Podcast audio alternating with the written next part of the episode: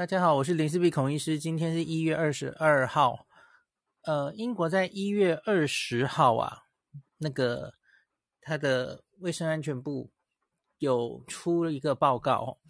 那这个报告是把英国这一阵子哈，最近到一月十六号之前的四周，这一个月内，他所有确诊的案例。呃，PCR 确诊之后，然后看他到底之后会不会去住院，然后会不会死亡的数字，他有公布出来哦。那他当然就算出来了一个数字，就是啊、在有打疫苗的人打一二三剂，还有完全没有打疫苗的人，他的呃致死死亡发生多少哈？那住院发生多少这样的数字？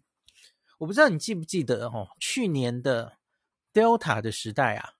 其实我们也是靠英国的这个数字哦，让我们比较了解了，而 Delta 这个这个病，它打疫苗有没有效？然后在打疫苗的人，这个致死率到底多少？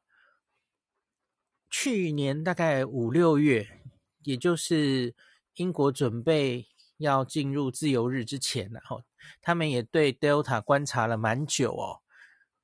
那那时候其实我我有跟大家分析过。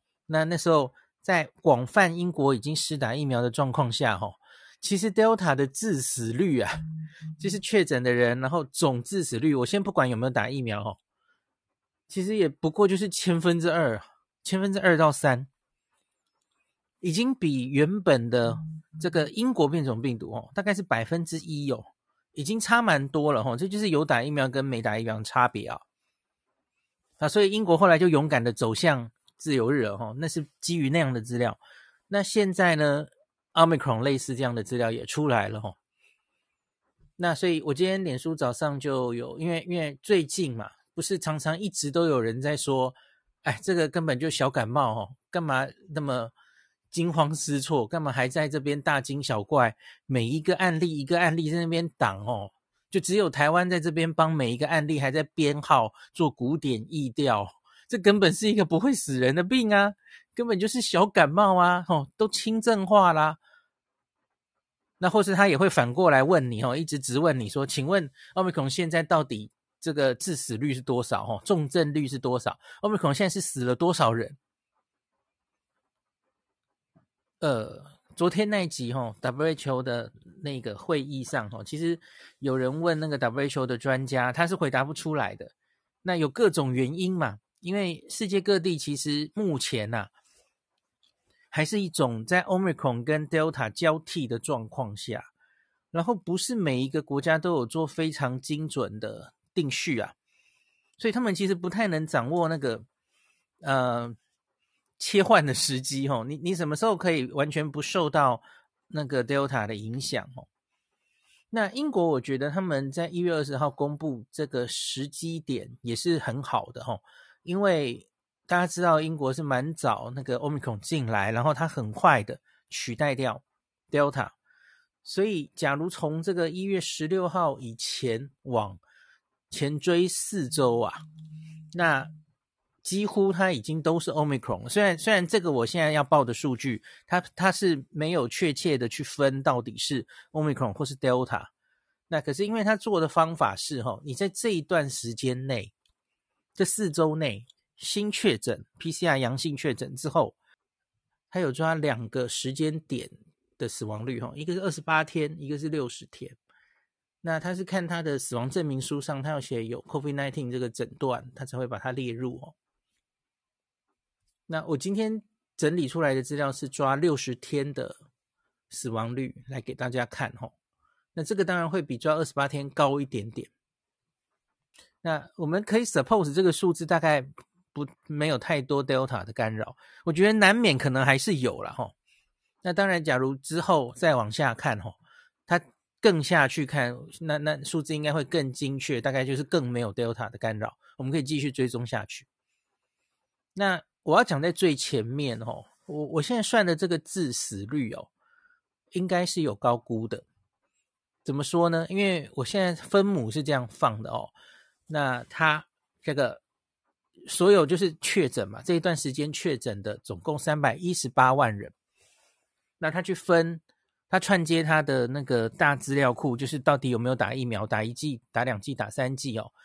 所以分母就是呃打疫苗的状态，然后分子就是这些人里面到底有多少人死哈、哦，算出他的致死率。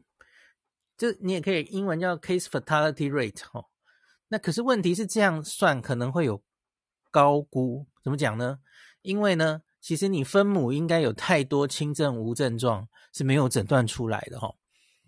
就在这个疫情这么严重的时候，哈，那个 PCR 阳性率就会跳起来，哦，跳到十几、二十几，哈，那没有办法，有很多根本已经 PCR 去医院也不给你验哦。这在每次疫情高升的时候，很多国家都会看到，那英国当然也不例外了，哈。那有些轻症，搞不好他根本不想去医院给你验出来，他也许是快筛自己验一验哦，或怎么样，那那他他也会漏掉，他不会在这个分母里哦。那这个再看有一些检查做的相对不足的国家，那更是更是分母会严重低估，所以你就会看起来致死率被高估了吼，大家听得懂了吼。那就像陈建仁副总统，他昨天有发一篇就是与病毒共存的文章，他有大概粗算一下每个国家，他应该是用 Our in Data 去抓的吼，那个致死率。那那会有这个问题，因为那个分母齁，就比方说你看南非就知道了嘛，南非那个分母绝对不是台面上看的那个数字哦，绝对是严重低估的哦。好，所以英国至少它相对 PCR 已经是做得很广泛了哦，它分母应该已经比较多了啦齁，所以这个说高估，它至少比别的国家大概高估的程度会好一点点了齁。好，那再来，那我我比较想强调的就是，我们做出来这个致死率哈，相对的数字，呃，有打跟没有打的差别，这个比较重要哦，而不是数字本身呐。那这要先跟大家讲清楚。那另外，这个致死率有没有可能有低估的可能？当然有哦，也很多人有想到这一点哦，因为你不要忘记，英国这一整年哦，已经打仗打了两年了耶哦。所以他们历经四波疫情，最脆弱的一一群老年人或怎么样，他们早已经过世了哦。英国已经死了很多人了嘛吼。那所以他们的状态跟我们可能不一样啊。我们其实疫情虽然也有过一波哈，可是我们还有很多脆弱的老人家，甚至没打疫苗的，其实根本还在我们的分母里哦，是可能确诊的。那这个状况可能会跟英国不一样。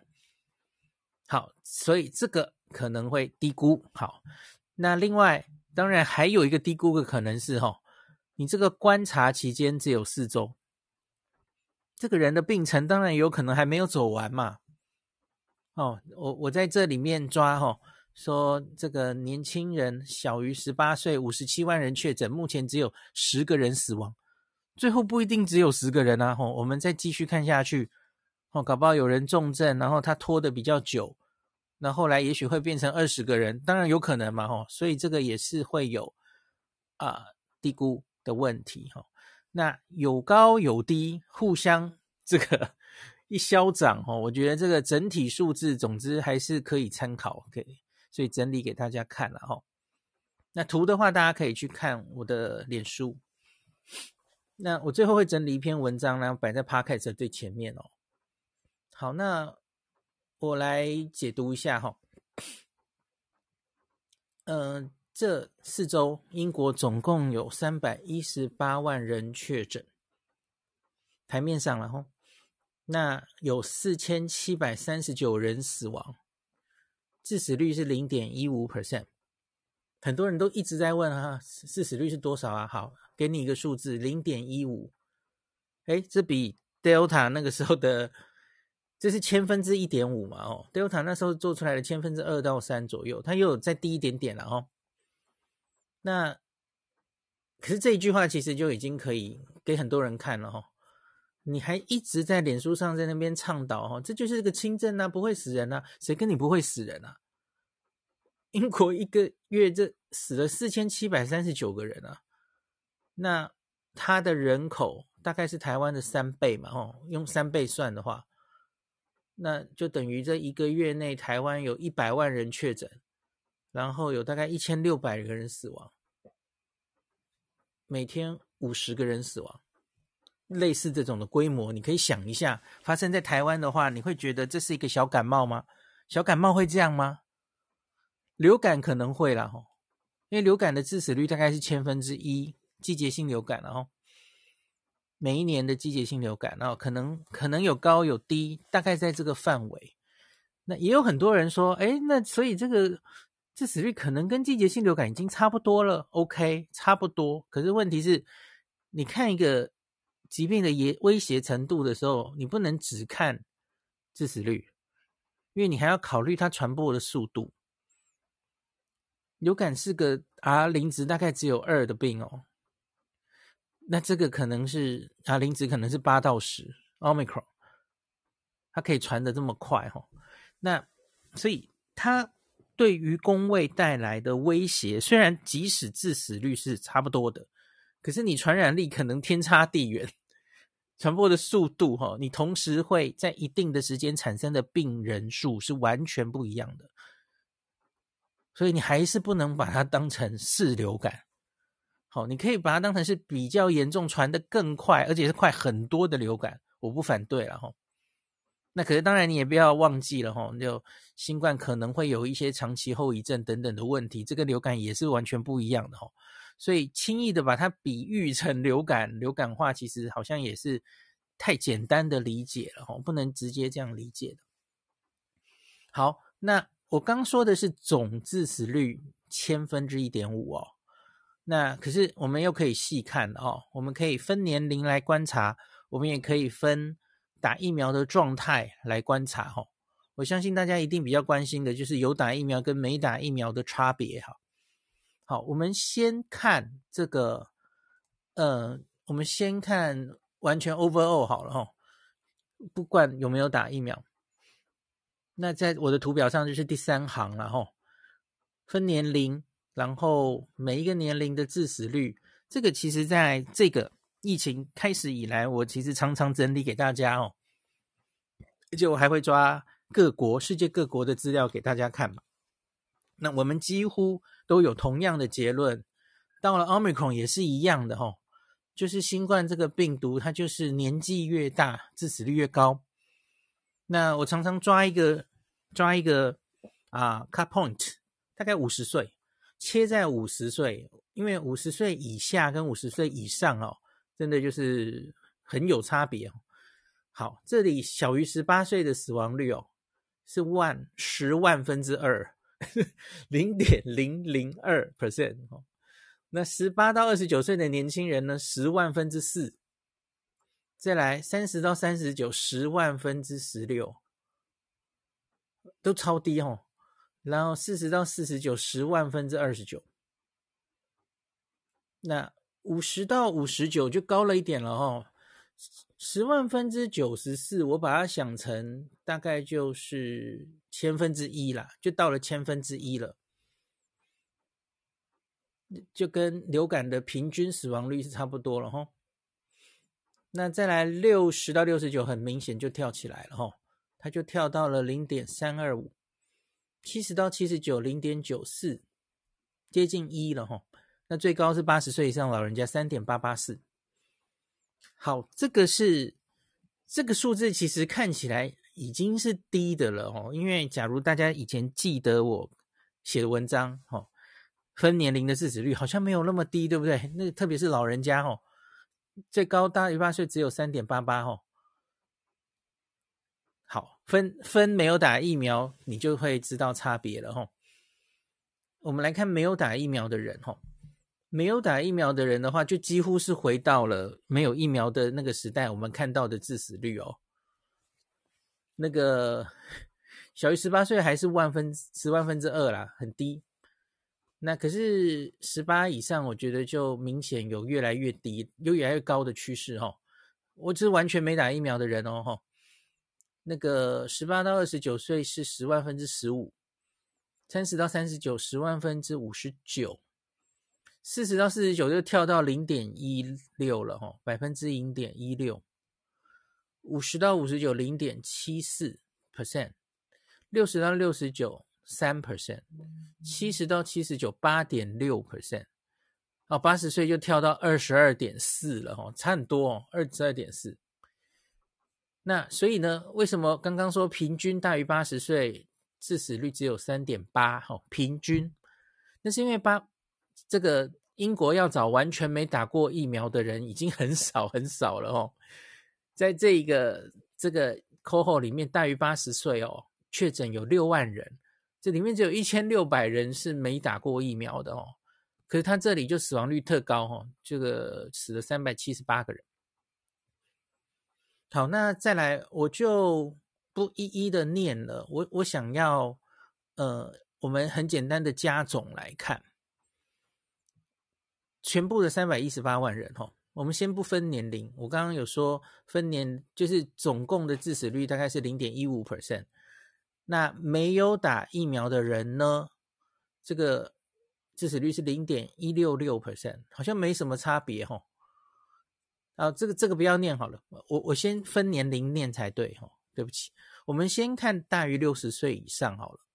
大于六十岁以上哈，总共三十八万人确诊，那四千零八十四个人去世。你可以看到死亡的人四千七百个人里面哦。有四千人是大于六十岁，还是一个以年长者主为主死亡的疾病哦。那这个全部的致死率大概一点零六，大于六十岁以上哦，全部加起来。那没打疫苗的人呢是六点八五 percent 致死率。那打一剂只打一剂疫苗哦，四点二，打两剂三点七。稍微降哈，可是四点二、三点七好像没有差多少了哈。那打三剂疫苗呢？打三剂疫苗的致死率可以降到零点四八去，差的太多了吧？哈，你没有听错，是降到零点四八哦。所以从完全没打疫苗的六点九 percent 降到零点四八，十四倍，这个致死率差了十四倍哦。那。你可以发现，其实跟打两剂也差很多哦，因为打一剂六点八，然后打两剂各自是四点二跟三点七，好像也还好，降一点点而已。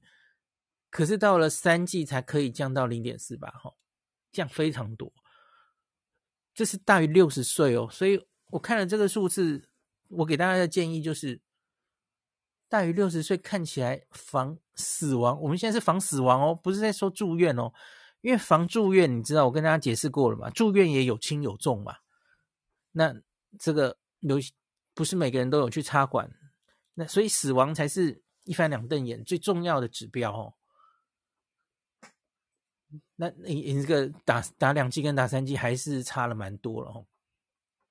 所以大于六十岁以上的人在 Omicron 的年代，第三剂非常重要。好，那可是小于六十岁的人又如何呢？小于六十岁的人，我觉得这个好处就没有非常明显了的一个原因，是因为你本来多半就是轻症，特别是 Omicron 本来就是已经比较轻症化了哈。来，数字念给大家听哦。小于六十岁，总共两百七十九万确诊，哦，死亡六百五十五人，这个总死亡率是零点零二三 percent，万分之二嘛，吼。诶，我我没说错吧？零点零二三 percent，对，万分之二，百十万分之二十三，蛮低的嘛，吼，在万分之二而已。小于六十岁的人在新冠面前都算年轻，OK。那再来，那没打疫苗的人呢，吼，也还好，没打疫苗的人是万分之四点五 percent，致死率，吼。那有打疫苗打一剂的人呢，万分之二点二。再来打两剂，万分之二点二，还是万分之二点二。那打三剂呢？万分之一，可以更小一点点了哈。可是你可以看到，其实就是差别有限嘛吼。来，你再复习一次：万分之四点五到万分之二点二，万分之二点二，最后是万分之一，还是有啊、变更几率变更小。可是呢，这个完全没有打的致死率跟打三剂的致死率差的是四倍，哦，那六十岁以上差的是十四倍，那这里差的是四倍。然后呢，第二剂大概就是两倍嘛，吼。那第三剂可以再小两倍下来，大概可以这样理解。所以呢，对于这个小于六十岁比较年轻的人，吼，两剂跟三剂对你来说，那个迫切的需求感，吼，其实就没有六十岁以上高。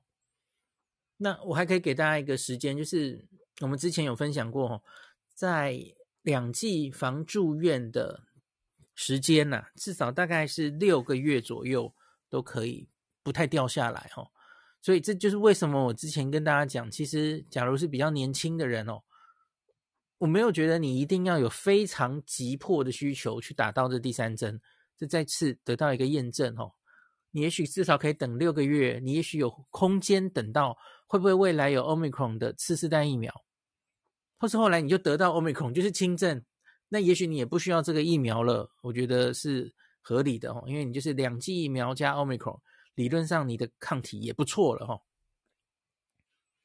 好的，那大概就嗯，简单想要跟大家分享的最重要的数字就是这样。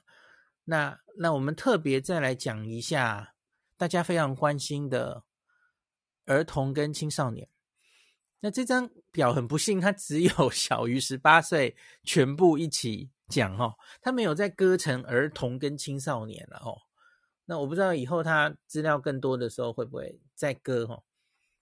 那我觉得这个表还可以更精细的是它它现在其实只是完全没有分疫苗厂牌哦，它只是写打一剂、打两剂、打三剂，它就没有很细的去分你到底是大家吵翻天的那个，我到底要选什么 最好嘛？齁，什么啊？BNT、BNT、莫德纳最好什么的齁，类似这样哦。它它没有分啦。假如它数字更多，也许它会分哦。目前是没看到。那小于十八岁哈，我想给家长们一些信心哈。小于十八岁这一个四周内，总共有五十七万人确诊，这包括青少年跟儿童哈。那这里面十例死亡，那刚刚讲过了，这是极低的几率哈，十万分之二。那这十例死亡全部都发生在没有打疫苗的人哈。那当然，十八岁以下在英国打疫苗的人其实没有那么多了哈。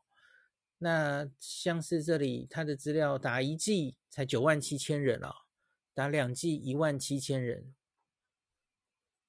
那所以青少英国青少年虽然已经可以打了，看起来好像打的还没有很多啊哈。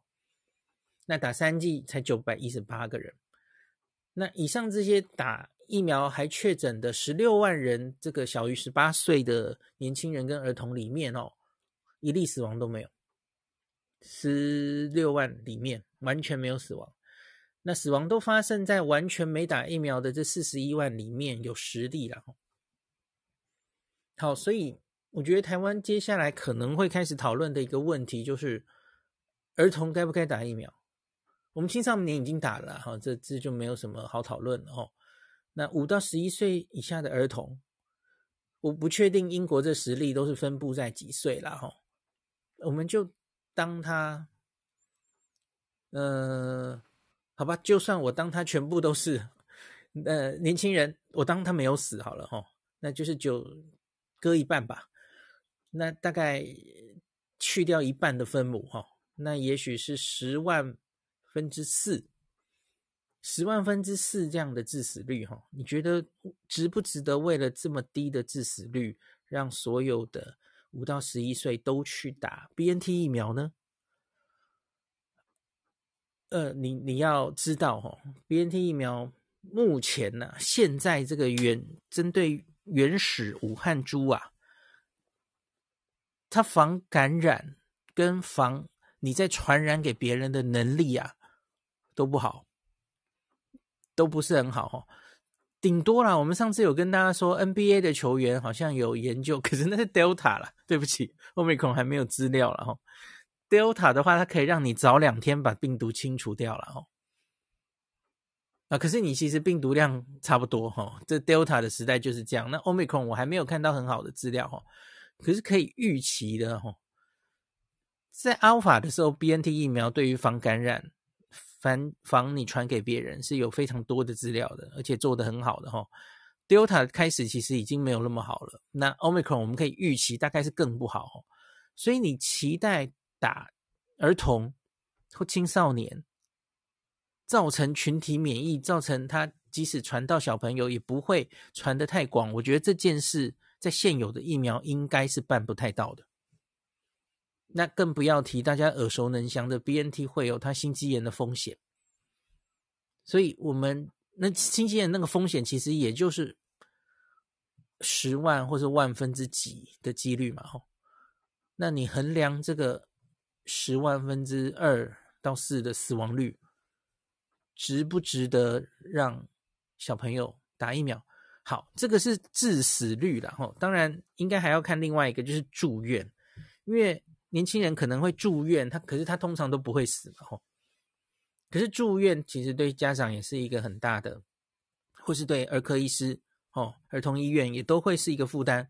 我们有说嘛，英国、美国最近因为儿童确诊实在太多了哦，那所以住院负担也是增加哦。这个数字我还没整理，因为他在那个资料里有写哦，就是呃去急诊，然后后续去住院的比例哦。那我分析出来再跟大家讲，下次看有没有机会找黄聪宁来就。就跟他请教一下，他赞不赞成给儿童打疫苗了吼？因为不一定要是防死亡嘛，防住院其实也是蛮重要的一环了吼。好，这可以再再去，大家可以去理清一下。那接下来我相信 ACIP 的委员也都会讨论儿童该不该打疫苗的问题哈。那今天就不要谈太深入啊。好，所以。以上这些资料已经大概讲完了哦。那我今天最后一集就很简单的跟大家讲一个我看完这些资料的结论哦。两点结论，很快的讲。第一个，不要再说 Omicron 只是小感冒不会死人了哈。有人在说哈，你你身边有人在说，然后那个共存仔在那边震天尬响的喊，你就丢这张表给他。谁跟你说？欧美孔只是小感冒不会死人，那那些死去的四千七百三十九个英国人都不是人吗？那第二个，打疫苗对于防止这个欧米孔造成的重症死亡还是有差的。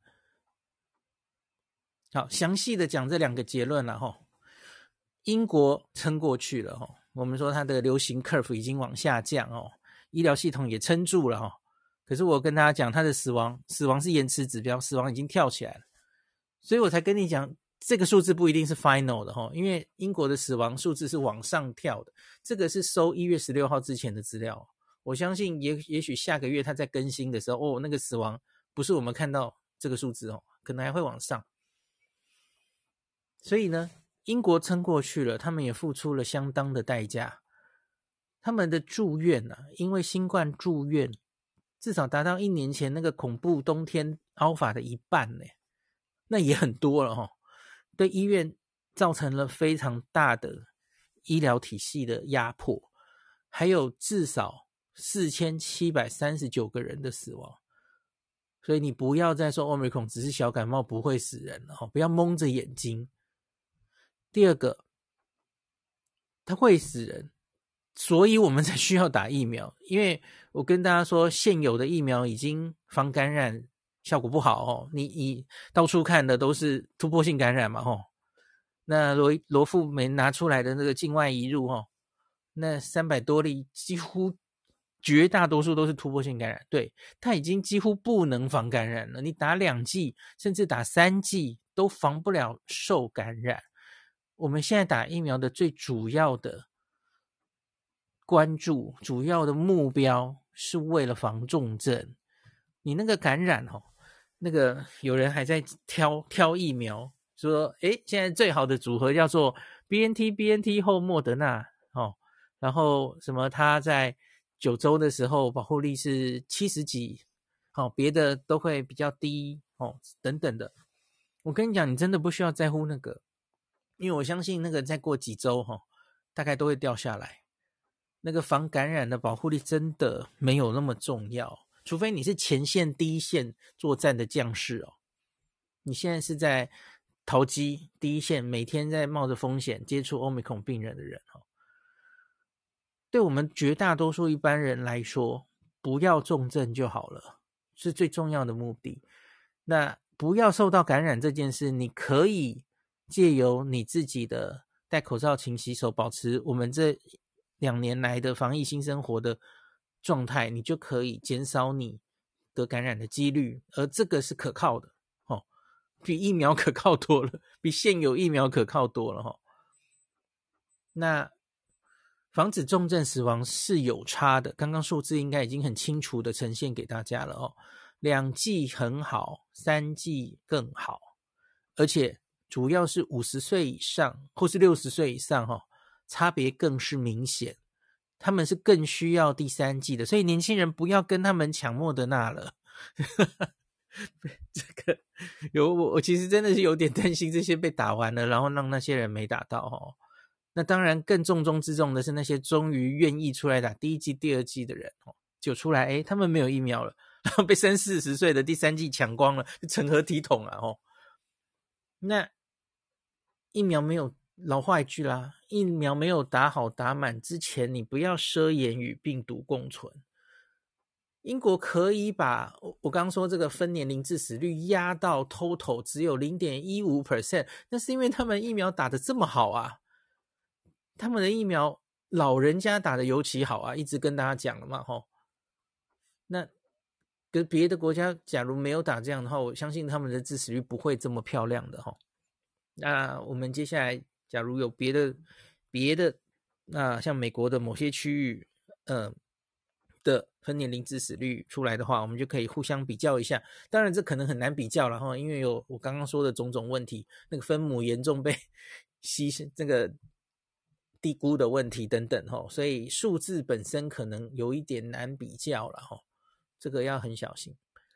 那最后补充一下了哈，因为理论上这样算，其实当然会很有误差吼。那所以这种死亡的数字吼，为了避免分母被稀释、高估死亡率的话，理论上应该是要去算。我今天算的是要致死率嘛，吼，case fatality rate，每一个确诊人大概多少人死？可是因为它分母会低估，所以理论上拿到这样的死亡数字，吼，应该要算的是 mortality，就是以人口来说，死亡率大概是多少？就是 total 总共打疫苗的分母是多少？那你掌握到打疫苗的人里面多少人死亡？吼，用这样子算，其实是比较不会。比较不会有误差哈，所以在英国自己的报告里面，它其实不是我这样算的，因为我这是把它的 raw data 拿拿出来自己算这个呃致死率。那英国的报告里面哈，他其实很怕大家误解，所以他说这个他就说应该也是要用人口当分母来看死亡率了哈，比较没有低估的问题。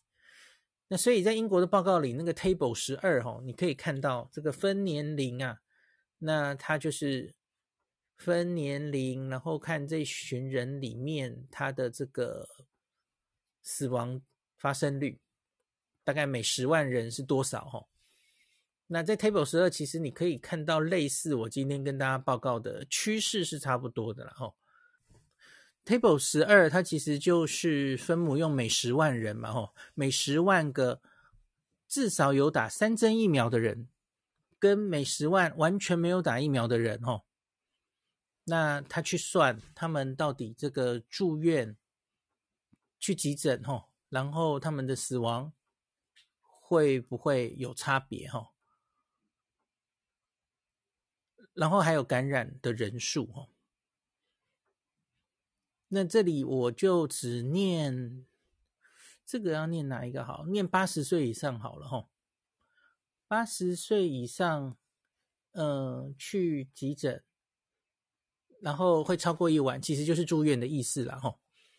一旦确诊之后，他到了医院会需要住院的，每十万人哦，没打疫苗的人是三百四十七点二，那有打三剂的人，这个数字可以降到八十五点五哈，大概四倍。降四倍，你住院的几率。那死亡我们分别来看二十八天跟六十天，吼。二十八天的话，没打疫苗人是每十万人会死亡两百九十三人。那三剂打完的话，可以降到三十三点二。哦，也是降蛮多的嘛，吼，大概这个有个八九倍吧。那六十天的死亡率则是从十万分之三百零八点八降到三十九点二。所以它这个呈呈现方式是比较。不会受到那个分母，呃，高估低估的影响哈，所以也给大家参考。那很多现在全世界的资料的呈现，大概也都是这样呈现哈。下面就是用每十万人哈，然后这个死亡发生，然后住院发生，然后打疫苗跟没打疫苗到底会差多少哈？那大家看各各城市的资料的时候，可以注意看这个。有打疫苗可以拉出来的差别有多少？好，今天就讲到这里。